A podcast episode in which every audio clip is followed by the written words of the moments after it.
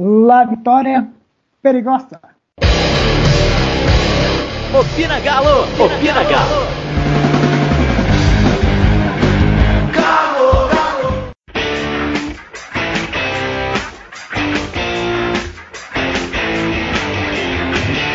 Fala pessoal, tá no ar mais um Opina Galo e hoje eu, Malu, Felipe e a Karine vamos debater a semana do Atlético. Os dois jogos, um pelo brasileiro, outro pela Sul-Americana, e o que aconteceu de bom e de ruim nesse Opina Galo. Gente, vamos começar com o mais recente, né? A vitória do Atlético pela Sul-Americana contra o La Equidad. Malu, o que, que você viu de positivo de negativo na partida entre Atlético e Equidad? Ó, o jogo não, não começou muito positivo, né? É, igual os 30 primeiros minutos no jogo contra o Fluminense, por exemplo, o Galo já fez o pênalti ali com mais ou menos 3 e o pênalti foi convertido com mais ou menos 6 minutos do, do primeiro tempo. Aquilo ali, tipo, assustou, todo mundo que estava na arquibancada, todo mundo que estava perto de mim, pelo menos, ficou meio assim, cara, o que, é que nós estamos fazendo aqui, sabe? E ficou uns 30 segundos assim de tensão até o momento todo mundo começou a cantar de novo, o Galotinho da Virada, o Galotinho do Amor, e, e cantou, e, e, e, pulando, e dançando, e, fazendo a festa lá bonita. E, mas, assim, o, o ponto negativo foi esse afobamento inicial. O time entrou muito com. jogando de salto. Parece que eles entraram achando que ia ganhar muito fácil. A expectativa da torcida também estava muito alta. Todo mundo apostando 4x0, 5x0. E a gente sabe, o Patrick deu uma coletiva antes, na segunda-feira, falando que conhecia o outro time, que eles não estão numa posição legal no, no campeonato nacional deles lá, eles são vice-lanterna, mas na Sul-Americana eles estão invictos. A primeira derrota deles foi pro Galo agora. E eles estão desde o início né, da, da Sul-Americana. O Galo já entrou nas metades por causa da Libertadores. Então é um time bem perigoso. Eu tô bastante com medo desse jogo na, na Bolívia lá. E quais foram os pontos positivos, Karine? Ah, eu acho que a criação de jogadas, né? O Atlético, no início do trabalho de Santana, era um time que tinha dificuldades para criar. Só que aí ele começou a acertar de trás o time e hoje o Atlético cria muitas oportunidades muitas chances de gol, muitas mesmo, só que finaliza mal ou to, quando é para passar, chuta. A última a última tomada de decisão está sendo muito errada. Então assim, de positivo nesse jogo é algo que já vem sendo recorrente, né, nos outros, mas também eu acho que o Atlético mesmo começou um pouco desesperado, teve cabeça para conseguir reverter o placar, né? Assim, adoidou, começou a chutar a bola, levantar na área de qualquer jeito. O Santana até falou na coletiva dele que no primeiro tempo o Hever e o Rabelo estavam passando e o Elias e o Jair estavam ficando atrás deles. Aí ele falou que organizou, viu que tinha é, estava começando a ter uma bagunça, mas que depois isso foi corrigido. Ô Felipe, mas já que eu falei aí do das oportunidades criadas, falem pelo excesso de gols perdidos e também a questão de pênalti, né? Outra coisa que o Atlético não tá indo bem. Ah, o pênalti tem sido um problema, né? Porque se o Fábio Santos não tá. Ninguém tem batido bem. É... Os gols perdidos, ah, acho que é a má fase dos centravantes. Né? E o... a falta de pontaria mesmo, chegando na cara do gol, chutar pra cima às vezes a falta de tranquilidade, é, capricho mesmo na hora que chega na frente do gol, porque criar cria, né? Enquanto o Alaikida criou várias oportunidades de gol, mas chega na frente do gol, chuta pra cima. E o pênalti é. Um cara só bate, né? O Fábio Santos é o cara que acerta todos os pênaltis. Depois é o Casares. É, se não for eles dois, o Casares tem que ter acertado mais, acertou contra o Fortaleza. Aquele primeiro pênalti. O se não for ele o Ricardo Oliveira tá errando, os outros também estão errando. A questão do pênalti é treinar mais, é ter mais tranquilidade para bater. É, pênalti é, é, eu digo, não é loteria, é competência né, do atacante. Que o goleiro ele pega se o, se o atacante não bater bem. É, a questão é essa. Ô Malu, você acha que a postura do Laikidá surpreendeu o Atlético? Porque, como você tinha destacado, o Patrick meio que né, falou tudo e mais um pouco sobre o adversário. Mas a gente viu que no começo do jogo não foi bom, né? Então, assim, assustou? Você acha que o Atlético se assustou com essa postura? Eu acho que não. Todo time que joga fora de casa, mesmo quando é dentro do, do território brasileiro ou dentro do, do próprio país, o time que joga fora de casa, ele geralmente marca mais do que ataca. E o Santana já até deu uma coletiva sobre isso também, quando perguntado sobre a sequência de vitórias fora de casa.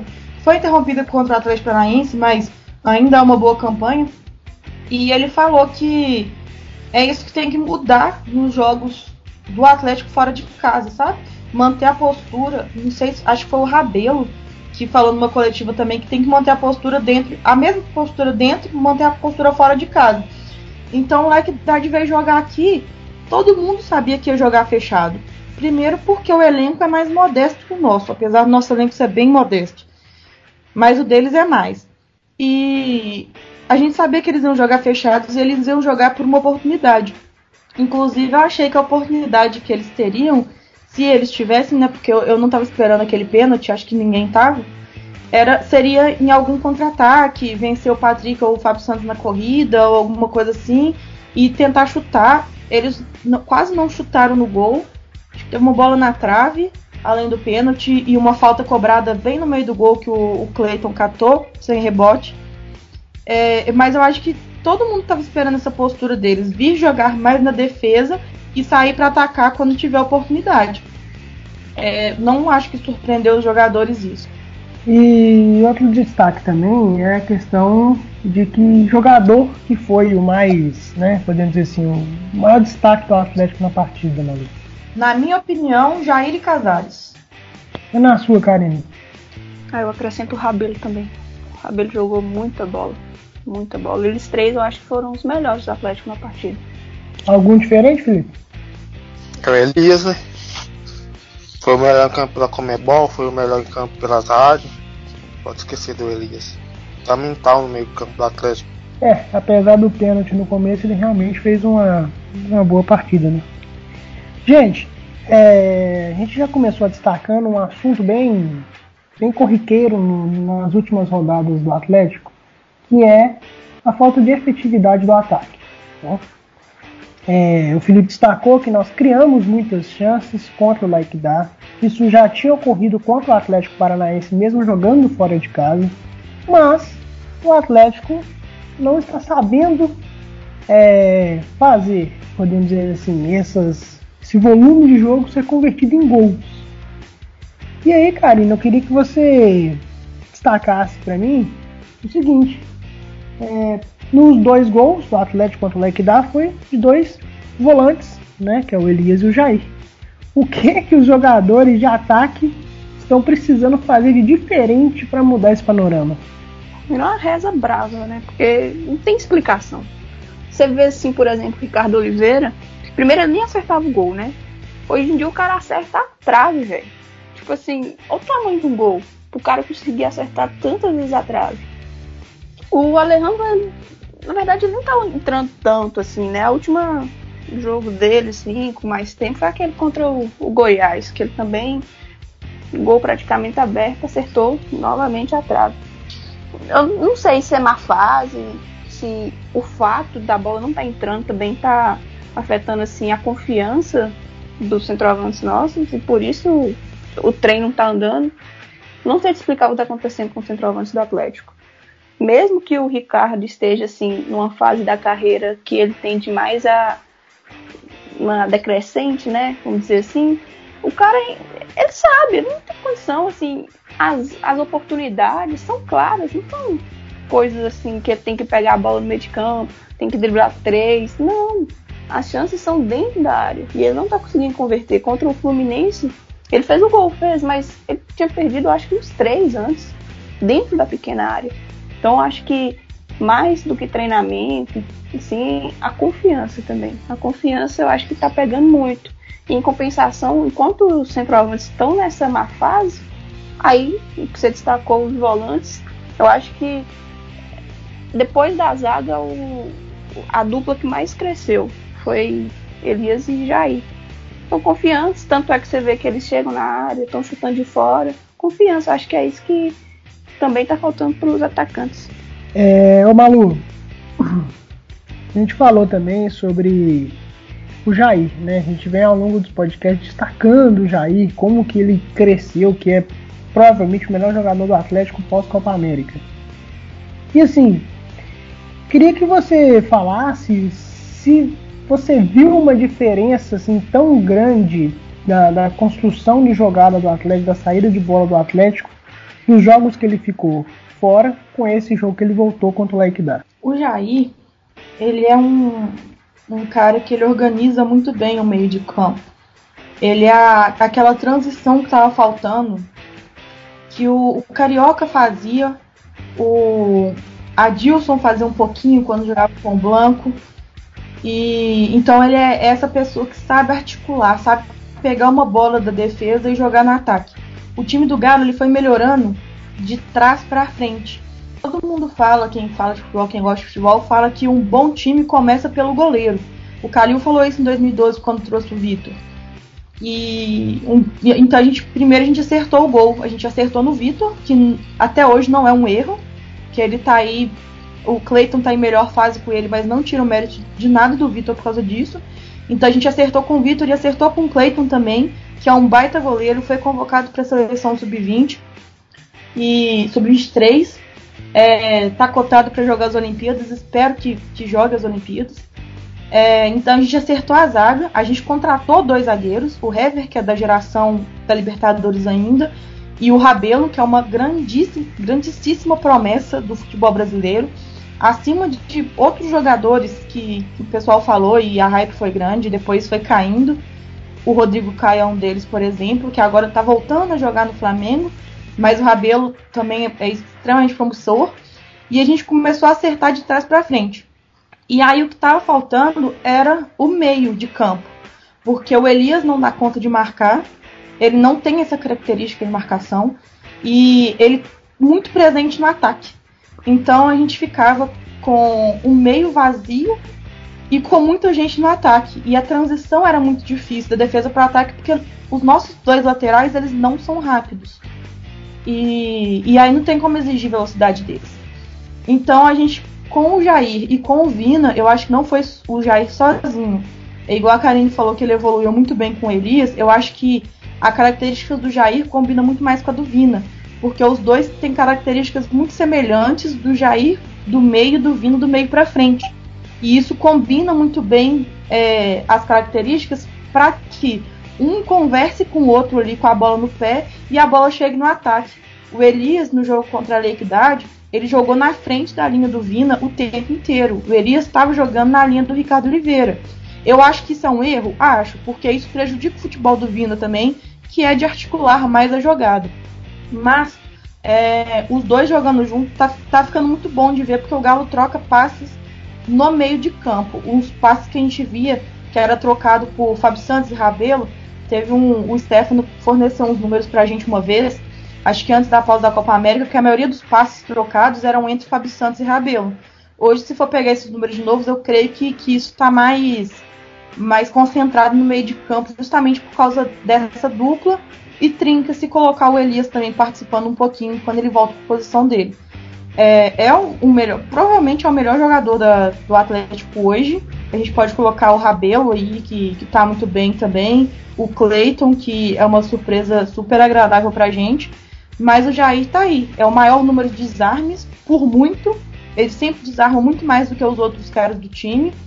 É, um número incrível de passes certos. Acho que ele tá com 96% de acerto. É, de passes curtos. É, fez um gol posiciona bem na área em, em lance de bola parada, que foi o caso do gol que ele fez. Ele tá assim, numa fase maravilhosa da vida dele. E a gente agradece que é aqui no Galo, né? É, o Karine. A Malu destacou o. O. O Clayton.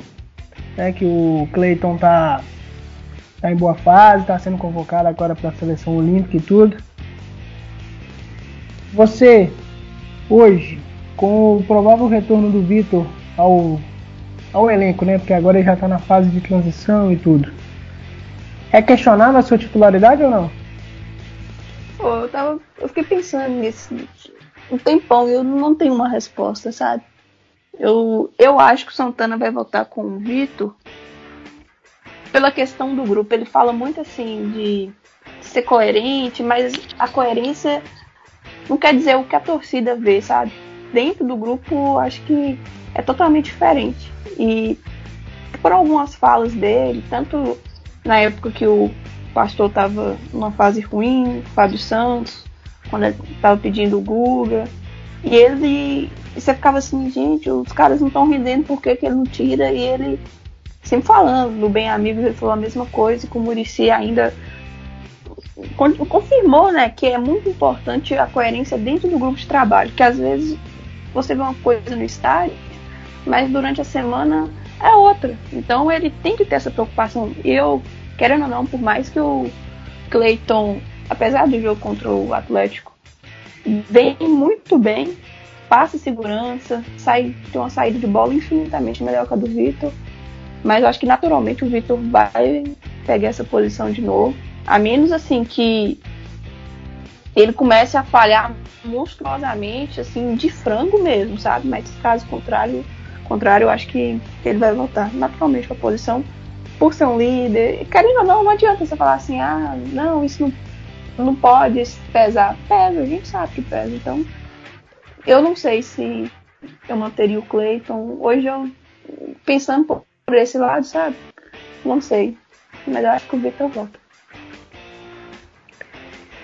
Você falou uma coisa interessante, Karine, que é pesar. É, Malu, você acha que ele falhou no gol do Atlético Paranaense? É, talvez uma falha de atenção, mas não foi uma falha de frango. Ele estava bem posicionado e se a gente vê o, o, gol pela, pela câmera de dentro do gol, né, que foi a imagem que eu vi, você vê que o, o Hever e o Rabelo, os dois pulam na frente dele e a bola quica. Então, é assim, bola quica mata goleiro. A gente sabe disso. O Cleiton não é o primeiro goleiro a tomar um gol desse jeito. É... Então, assim, era um lance defensável? Sim, a bola não estava rápida. Mas foi uma bola totalmente engana goleiro. É... O... Pode ser que aconteceu também que tipo, ele viu a bola e tentou segurar a bola com o pé, ou então tentou só dar uma parada na bola, mas eu não acredito que tenha sido isso. Eu acredito que realmente ele abaixou para ver onde que a bola estava e a hora que ele viu a bola, a bola já tinha quicado e, e, enganado ele, que ele até tenta passar uma mão na bola, né, do lado que a bola entra. Mas eu não acho que foi uma falha dele, não. Eu acho que no máximo, no máximo a gente pode falar de falha de atenção. Se ele tivesse saído dali da posição que ele estava para a direita ou para a esquerda, para poder conseguir enxergar o jogo, ele não conseguia chegar na bola do mesmo jeito. Então foi. Aconteceu. Nada de. Ai, Cleiton tem que sair porque ele tomou aquele gol do Atlético Paranaense. Não, não é isso. Sabe o que eu acho também? Até olhando por esse lado que você citou aí, Malu, eu acho até que ele tentou encaixar a bola para já puxar um contra-ataque. Não sei se você teve a mesma impressão que eu tive. É, assim, quando eu ouvi o lance, sem ouvir o que ele tinha para falar, eu fiquei com essa impressão mesmo, que ele tentou fazer alguma coisa com a bola, tipo uma gracinha, sabe? Tipo, parar a bola com o pé. Igual ele fez, acho que foi no, no jogo do Cruzeiro. Não, no jogo do Cruzeiro não, no jogo contra o Fortaleza. Que o cara, é, ele tava um pouco adiantado. O, alguém finalizou de longe, né? Pra tentar encobrir o goleiro. Só que a bola acabou vindo na altura dele. E ele pega e domina essa bola com o peito e faz tipo uma, uma fotinha com o ombro, sabe? Dá duas dois kicks na bola com o ombro assim e já mata com o pé para poder chutar. Eu fiquei com essa impressão, para te falar a verdade, que ele tentou fazer uma graça, mas depois ele mesmo falou que não viu a bola. E a gente vendo o, o replay, não dá pra ver. Ah, mas ele, a gente vendo o replay, realmente não dá pra ele ver. Eu acho que ele tentou abaixar para poder ver onde que a bola tava. E no que ele abaixou, a bola quicou e entrou. Não, não, eu tiro a culpa dele desse lance. E Karine, você citou a questão da experiência do Vitor. né? E a não, podemos dizer assim, a não experiência do, do Cleiton. E o quanto que a opinião do Chiquinho vai pesar nessa escolha, hein? Ah, velho, pesa muito, né? Só de parar pra pensar quantos anos que ele tá com o Vitor. Eu acho que praticamente quase o profissional inteiro, né? Sem, sem contato, bem, porque por mais que a gente esteja na Sul-Americana, quartos de final, é jogo assim, pegado, Atlético pelo brasileiro, os jogos também não são fáceis, e ainda mais o, o time lutando para permanecer ali no, no G4, G6. Pensa uma semifinal, uma final de Sul-Americana se o Atlético chegar. Eu acho que tem um peso também, sabe, de colocar o Vitor. Se vai numa semifinal, tem disputa, corre no risco assim de disputa por pênaltis, querem ou não, tem um peso pro Vitor. Então, eu acho que vai pesar sim muito a experiência, principalmente na Sul-Americana. E o Chiquinho, eu também acho que pesa, sabe? Eu acho que tem, ele tem demais a, a ser a favor da volta do Vitor. Por mais que o Clayton esteja bem, acho que pode acontecer um revezamento, sabe? Vez ou outra, ainda com a Sul-Americana. Não sei, sabe? Mas eu acho que o Chiquinho tem demais o Vitor. E por ser um mata-mata, por ter a questão da, de pênalti, eu acho que vai pesar muito mais pro Vitor jogar se a gente chegar do que o Cleiton. É... Gente, agora vamos andar um pouquinho na pauta aqui. Malu, queria que você destacasse para mim o seguinte. A gente, no começo do, do Campeonato Brasileiro, tinha a seguinte impressão do elenco do Atlético. Que no máximo ia brigar pela vaga direta na, na Libertadores. Porém, com o andar da carruagem, né, o Atlético fez uma boa pontuação, teve a parada da Copa, voltou, recuperou alguns pontos, porém perdeu pontos, podemos dizer, bobos contra o Fortaleza, contra o próprio Goiás e até deixou, né, podemos dizer assim, um ou os três pontos contra o Atlético Paranaense pelo volume de jogo, pela quantidade de jogo, a quantidade de chances perdidas que a gente destacou. Aí, Malu, queria que você falasse o seguinte, o quanto que isso impacta na campanha do Atlético e como que essa, podemos dizer assim, prioridade da Sul-Americana pode significar um, entre aspas, abandono ao Campeonato Brasileiro? Para começar, a gente tem um exemplo muito muito perto da gente, né? Esteve aqui terça-feira jogando contra a gente, do que é abandonar um campeonato nacional para jogar Sul-Americana. Porque eu não trocaria um título da Sul-Americana para ser rebaixado no Brasileirão. Até porque, segundo a regra da Comembol, nem sei se isso é possível mais. Um time rebaixado jogar Sul-Americana. É, Sul-Americano não, Libertadores, né? Que o título da Sul-Americana dá vaga direto para Libertadores. Então, definitivamente não, não é para trocar a, a, a, alguma coisa no Brasileirão que seja o, G6, que é uma coisa que eu quero muito, G4, se possível. Não dá para trocar isso pelo título da, da Sul-Americana, porque é muito complicado a questão de orçamento, questão de aquisição de patrocínio, venda de camisas, compra de jogador tudo isso impacta, o posicionamento no campeonato impacta tudo isso, tudo, tudo, tudo. Então a gente tem que ter muito cuidado para fazer uma campanha. Não estou falando que o Galo tem por obrigação que ficar entre os três primeiros times do campeonato, não. Mas ficar ali, pelo menos na zona de classificação para Libertadores, mesmo no, em caso de ganhar a Sul-Americana, é importantíssimo para a gente, para mostrar nossa força, para mostrar a nossa imagem e conseguir quanto mais dinheiro possível, sócio, televisão e etc. É, voltando um pouquinho no, no, que você me perguntou, você foi muito humilde em falar que a torcida esperava G8, G6 no início do, campe... no início do ano. Quando a gente perdeu o Mineiro, todo mundo estava esperando que o Atlético ia ser rebaixado. Eu ouvi muita gente, muita, muita, muita gente falando que era fazer os 45, rezar para fazer 45 pontos que o Atlético não ia conseguir nem 45 pontos. Ia ter que torcer muito para poder conseguir, para poder ficar fora da zona de rebaixamento, para poder não rebaixar. Então a expectativa que eu via de muita gente, e é de muita gente, vocês podem olhar pesquisa no Twitter, na época do, da, do final do Mineiro, que era o time ser rebaixado. Era a expectativa da maioria do pessoal no início do ano. Agora que o time está no G4, aí a expectativa é G6. Aí o time fica em sétimo. Ah, eu falei que no início do ano ia dar merda. Não. Calma aí. É, existem muitos times do campeonato melhores que a gente. Existem elencos melhores, tipo do Palmeiras. Existe time, os 11 melhores, tipo Flamengo. Existe treinadores melhores, tipo São Paulo. Então, são, é uma série de fatores que, que vão colaborar para o time que vai ser campeão. E o Atlético tá nesse, nesse páreo para ser campeão. A gente não tá em quinto lugar. A gente não tá jogando os mesmos jogos que eles. A gente não tá a gente não tem 11 jogadores em campo do mesmo jeito que eles. Então, futebol é jogado. E outra coisa que eu acho chato, eu, eu já acho muito chato isso. É claro que eu sinto do mesmo jeito que todo mundo sente. Ah, empatou com Fortaleza em casa, podia ter ganhado. Ah, perdeu o Atlético Paranaense, podia ter ganhado. Ah, é, empatou com não sei quem, podia ter ganhado. É, mas a gente foi lá no Ceará e ganhou do Ceará, no, no estádio deles, que ninguém ganhou. E ninguém lembra disso, dos pontos que a gente tirou deles. Ah, mas empatou com o Goiás em Serra Dourada. Goiás tomou 6 a 1 do Flamengo. Cara, todos os times vão ganhar e todos os times vão perder. O Bahia até outro dia ali tava metendo 3 a 0 no Flamengo. Ontem o Flamengo meteu 2 a 0 no Inter. E o Inter tá, tá bem na tabela do Brasileirão também, sabe? Então, a questão do jogo, o jogo é jogado. Tem time, o Inter, por exemplo, o Grêmio, eles estão disputando três campeonatos. O Flamengo está disputando dois.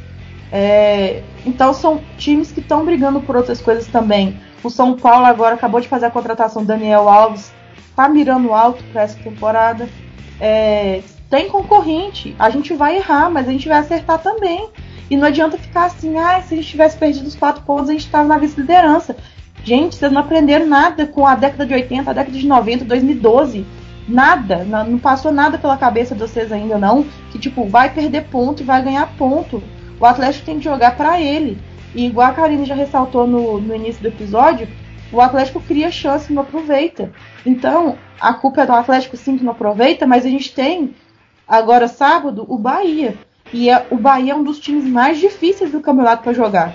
E aí você vai entrar no, no jogo pensando, ah, se a gente tivesse ganhado do Atlético Paranaense, se a gente tivesse ganhado do Goiás, se a gente tivesse ganhado do Fortaleza. Não, vocês têm que pensar, a gente vai ganhar contra o Bahia.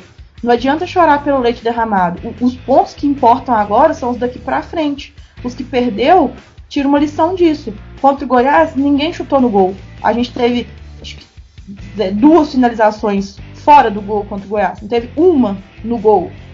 Teve que aprender? Teve. Contra o Atlético Paranaense, a gente teve um milhão de chances, não aproveitou nenhuma. O que, que, tá, o que, que tá precisando? Tá precisando melhorar a pontaria. O que, que a gente vai fazer? A gente vai trocar jogador? A gente vai treinar mais? A gente vai forçar a bola parada? A gente vai bater escanteio direto? E melhorar pro próximo, mas é sempre o próximo. Então, o Bahia vai ser um dos jogos mais difíceis que o Atlético vai jogar nessa temporada. O Roger Machado encaixou o esquema dele ele não tá jogando do jeito que ele jogava no Palmeiras, ele não tá jogando do jeito que ele jogava no Atlético. Ele mudou o jeito de treinar. O Bahia tá jogando muita bola. O Bahia tem peças importantíssimas no elenco. Acabou de, de comprar mais um pedaço do passe do, do Gregory. Tem o Gilberto que tá metendo gol doidado. Então a gente tem que tomar cuidado é com esses três pontos. Esses três pontos que estão em disputa. Os que já morreu, morreu, gente alguém conseguiu eles, a gente vai conseguir ponto de alguém, a gente já ganhou do Flamengo, a gente já ganhou do São, São Paulo, a gente ganhou também, né? Já ganhou do Fluminense. Então, assim, são pontos que a gente tem que aprender com eles, mas não pode ficar chorando e falar, ai, se, se, se. Gente, se não existisse José Roberto Wright, o Atlético podia estar no Mundial. Então, os CIS eles vão se alongando durante 111 anos e eu acho isso chato. Ficar chorando pelo leite derramado. Boa.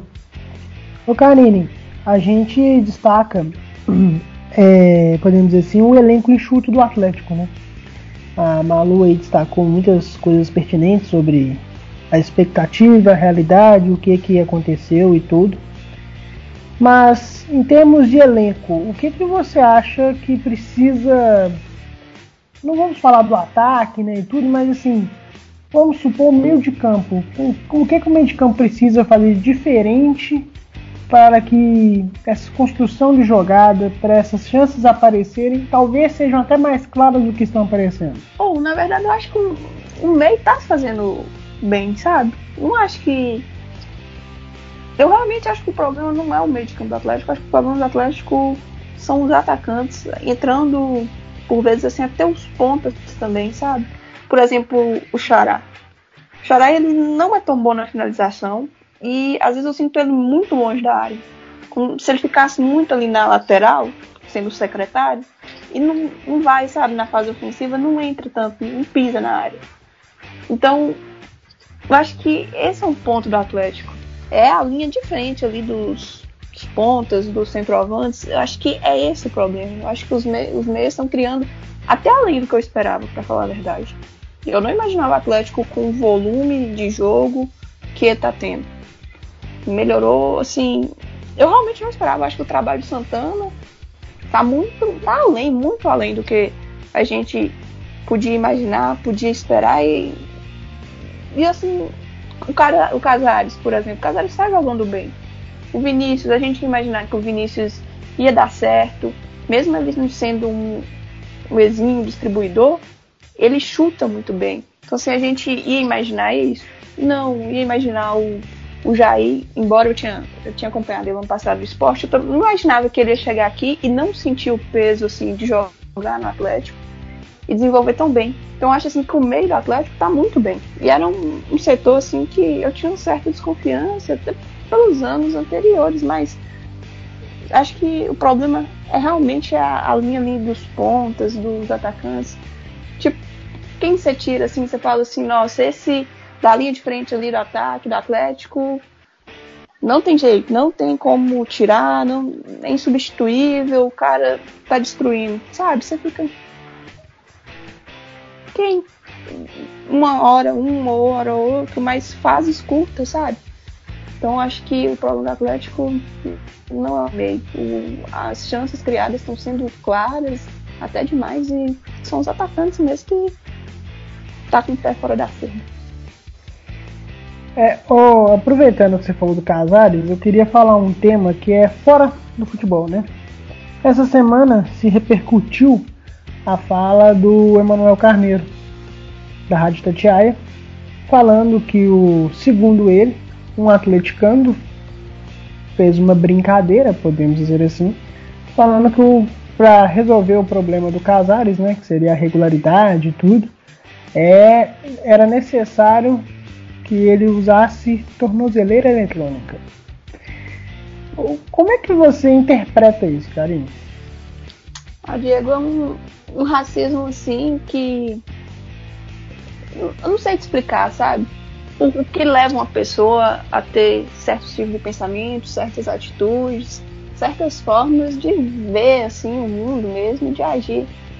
É, eu até comentei sobre esse caso também, comentei sobre o caso do Balotelli que falaram para castrá-lo. Aí eu, uma pessoa me perguntou, mas onde está o, o, racismo aí? Eu falei assim, véi, onde você já viu falar essas coisas para um jogador com tom de pele mais claro? Você não vê, sabe? Você não vê, por exemplo, o meia do rival, que talvez faz coisas até piores que o Casares. Você não vê ninguém falando para castrar ele, você não vê ninguém falando pra colocar uma tornozeleira nele, você não vê. Então, tipo assim, é um racismo estrutural enraizado na sociedade que às vezes até você nem percebe e você tá fazendo, tá cometendo. A questão do Casares é meio que perceptível, assim, por parte de alguns da imprensa mineira, a, o tom que usa com ele é totalmente diferente cobram dele uma coisa que quem apresenta, sabe? Quem apresenta o que se cobre do Casares, que decida todos os jogos, alto nível, 90 minutos, super concentrado na partida. Quem é que faz isso? Não tem gente. Quem faz, se ele fizesse tudo isso que ficam cobrando dele, ele não estaria aqui. Então, assim, a chave para você se, se frustrar é a expectativa. O Casares se fosse esse camisa 10 que todo mundo fica cobrando, ele não estaria mais no Atlético. Então são cobranças assim, sei lá, cada um tem, pensa de um jeito, mas acho que às vezes até exagerado demais. Não é porque ele tem a técnica, ele tem o potencial, ele tem o talento, que ele vai ser obrigado a agir de tal forma. A gente gostaria, né? Mas oh, não cabe a gente isso. E também não cabe a você querer descontar a sua frustração por ele não ser o que você esperava. Hum, esse tipo de frase. E até porque não cabe. A fase do Casares é boa. O Casares tem participado. O Casares tem voltado para marcar coisa que antes não, ele não fazia. Ele realmente não fazia. Tem criado chances. Tem deixado, por exemplo, no jogo contra o Lequidá, ele deixou o Ricardo Oliveira duas vezes para marcar. O Ricardo Oliveira não marcou. Ele cobrou também, uma, não sei se foi um escanteio, se foi uma falta na cabeça do Hever. O Hever também errou. Uma na, foi na, o goleiro defendeu a outra, ele estava sozinho e ele cabeceou para fora. Então, tipo assim, ele cria as oportunidades. Agora, se os companheiros não fazem, a culpa é dele. Então, foi uma frase assim, extremamente infeliz preconceituosa, assim. Eu achei extremamente preconceituosa. E o mais triste disso tudo é o clube não se manifestar para defender o seu ativo, sabe? O Atlético realmente deixou muito a desejar nessa parte, mas não é algo que também me surpreenda, né? Você tocou num, num ponto legal. Eu ia até comentar sobre isso, que é a postura do Atlético. E Malu, o que, que você qual a sua opinião sobre esse episódio? Estão me ouvindo? Sim. Ah, porque computador travou aqui. É, mas eu acho deplorável. A Karine já falou tudo aí. É, é ridículo. É, é, muito ridículo isso. Aí o povo fala assim, ai, não tem nada de raça. Ó, números. Vamos falar de números. Eu gosto muito de números porque os números raramente mentem. Só a gente pegando números muito específicos que aí a gente às vezes corta assim, mas números do casais. Este ano ele só tem rating, que é um, um cálculo de todas as a expectativa do que o pessoal achava dele, coisas que o meia tem que fazer e etc, etc. O Casares é top 3 do Brasil.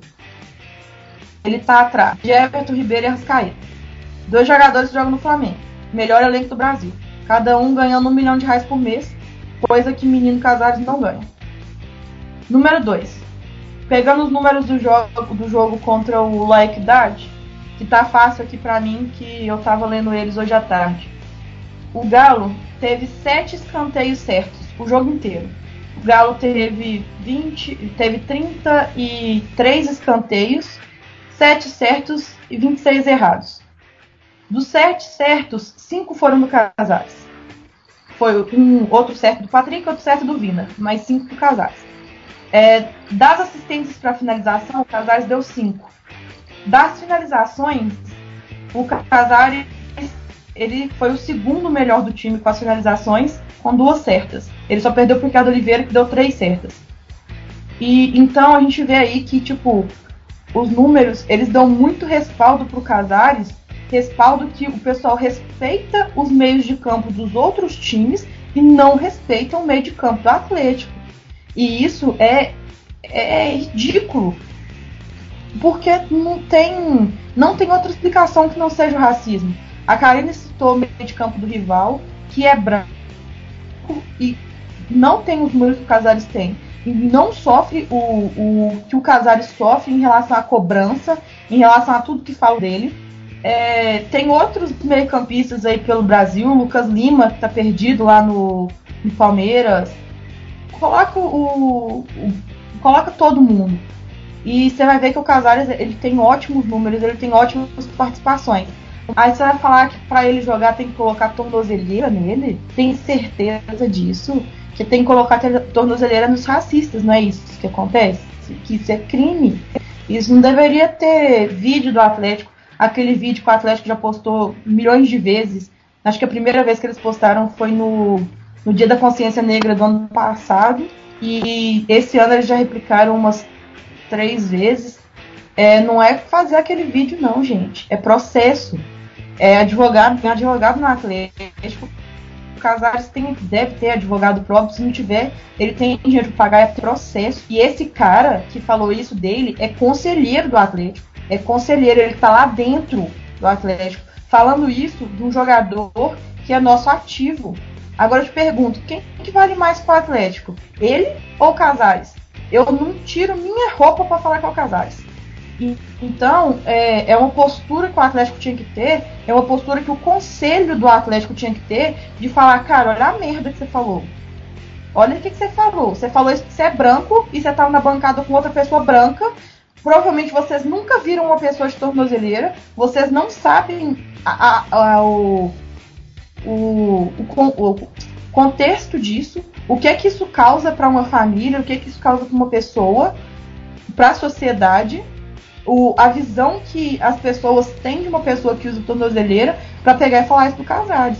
Faltou alguém falar isso. Faltou a Itatiaia falar isso. Faltou o conselho do Atlético falar isso. Faltou o Atlético falar isso. Mas aí não acontece nada. Porque é uma pessoa importante. É um homem branco rico. Que trabalha numa das maiores rádios de Minas. Então não vai acontecer nada com ele. Enquanto isso, nosso jogador tá lá. Não é só esse preconceito Outro dia mesmo a, a Paçoca, ela é jogadora do futebol feminino do Atlético. Ela sofreu, ela foi vítima de racismo também. Acho que ela estava indo ou voltando do shopping. Só porque ela estava, tava ela e um amigo dela, o irmão dela, não sei, tava ela e uma outra pessoa. E eles foram parados por causa da cor da pele deles. E já chega, não é só no Atlético, não, é, é pelo futebol. A Karine escreveu um texto muito bom sobre isso lá no Medium. Chega, cara. E a gente não pode ter isso institucionalizado dentro do Atlético. O Atlético não é preto, o Atlético não é branco, é para todo mundo. O Gemerson saiu daqui, o Gemerson foi vítima de racismo também quando ele jogava no Atlético. Vocês lembram quando ele postou aquela foto é, que é preto, mas aqui é branco também porque aqui é galo? É isso, gente. E é dar voz para essas pessoas. Às vezes o Casares nem entendeu o que, que esse. Não vou nem falar o que, ele é. Mas ele nem entendeu o que, que esse cara falou. Por quê? Porque eu não falo português. E eu, ter, eu vou ter coragem de explicar para Casares o que, que o cara falou e por que, que ele falou isso? Eu não tenho essa coragem. E eu duvido que alguém tenha de explicar para ele também. Então a gente vive isso no Brasil, não é só no futebol, é em todo tempo, em todos os lugares. Eu sou uma mulher branca. Eu não sei o que é viver isso todo dia. Eu nunca fui parada numa blitz por causa da cor da minha pele. Nunca fizeram batida em mim por causa da cor da minha pele. Mas eu, como ser humano, eu tenho que me solidarizar por todas as pessoas que sofrem isso todos os dias, porque deve ser a pior coisa do mundo. Então, é inadmissível. É, é inadmissível o ato e é inadmissível a quantidade de instituição envolvida que ficou calada. Boa, Malu. Boa, Karine. Gente, vamos começar a encerrar o programa. Só para a gente ter uns destaques finais, que é as perspectivas de Atlético e Bahia. Né? Sábado, 11 horas da manhã, na Arena Independência. Né? público, acho que já passou dos 15 mil é, vendidos e tudo, então casa cheia no Horto. E, Karine, a tendência é que seja time misto, né? E um dos destaques né, desse jogo é a presença do Franco de Santo no banco de reservas. O que esperar do atacante argentino? Gols, né? Porque é o que, os, que a gente tem para fazer. Mas só falando aí dos ingressos, parece que o Atlético tem outra parcial que já tá com mais de 22 mil, viu? E expectativa de bater, quebrar o recorde, que é aquele 5x2 contra o esporte. O Emerson fez aquele golaço e tudo mais, e o Xará jogou muito. Mas ah, o de Santo até pensei que ele ia estrear só no mês que vem, né? Porque falaram que ele estava muito abaixo fisicamente, mas se liberou.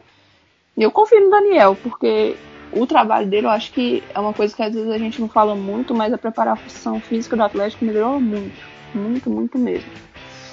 E no jogo contra o Bahia, um jogo difícil, entendo é, mesclar o time. Eu acho que não deve colocar 100% reserva, mas eu entendo mesclar, porque por exemplo, Fábio Santos. Tudo bem que ele saiu no decorrer do jogo, mas um jogo vai ter o desgaste da viagem, tudo, sim, jogando cada dois, três dias. Então, eu espero um jogo difícil, não espero um jogo fácil, mas espero, torço muito para o Atlético conseguir a vitória. Até porque o São Paulo já nos ultrapassou, né? Embora G4 é muito complicado, mas a gente tá na, na briga, então bora lutar. Exatamente. E eu acho que a questão do de Santo é mais a necessidade do que realmente um milagre físico, viu? Porque, né? Ô Malu, pergunta rápida e fácil pra você, placar do jogo. 2x1? Um? De novo? De novo, porque jogo complicado é isso, é 2x1. Um. Karine, o senhor? Não pode repetir. Véi, o Atlético de Santana é 2x1 um ontem, 2x1 um hoje, 2x amanhã, pra sempre. Você não tá entendendo, não tem outro placar pra ele. Nenhum a 0 assim.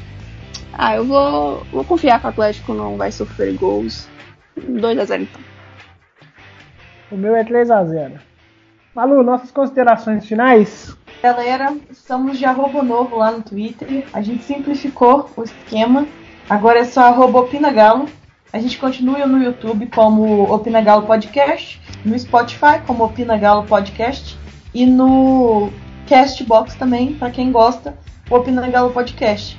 Lembrando que nós temos um grupo no WhatsApp, se você quer entrar no grupo, você pode mandar um DM pra gente lá no Twitter ou para qualquer um de nós integrantes aqui do podcast também. E é isto, não, não cometam racismo contra o coleguinha e nem xinguem os outros contra, com preconceitos homofóbicos, porque isso é feio e isso é crime. Ah, e não atirem objetos no gramado, porque o Atlético vai sofrer com isso também andem na sombra. Depois desses tópicos importantíssimos destacados pela Malu, eu encerro com o seguinte: nós também estamos, sabe aonde, Malu? Lá no Google Podcast. Vamos lá. E é isso. A gente encerra a participação de hoje. Esse foi o Opina Galo. E nunca se esqueçam: aqui é Galo, porra! Opina Galo! Opina Galo!